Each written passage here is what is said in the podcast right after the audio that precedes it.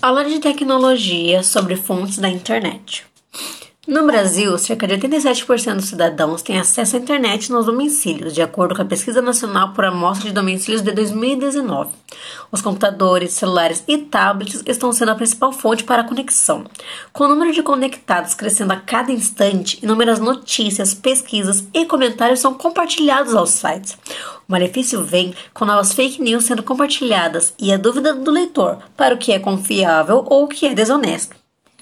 Ainda mais em tempos de pandemia, o aumento do consumo da internet aumentou muito por pessoas de diversas idades.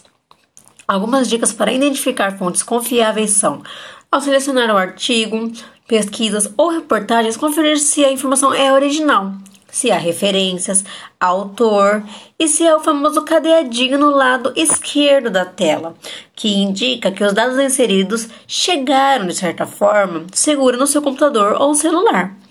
As fake news contribuem para a desinformação do público, interferem na decisão ou até no seu posicionamento político. É importante que haja uma ajuda coletiva para a análise dessas informações.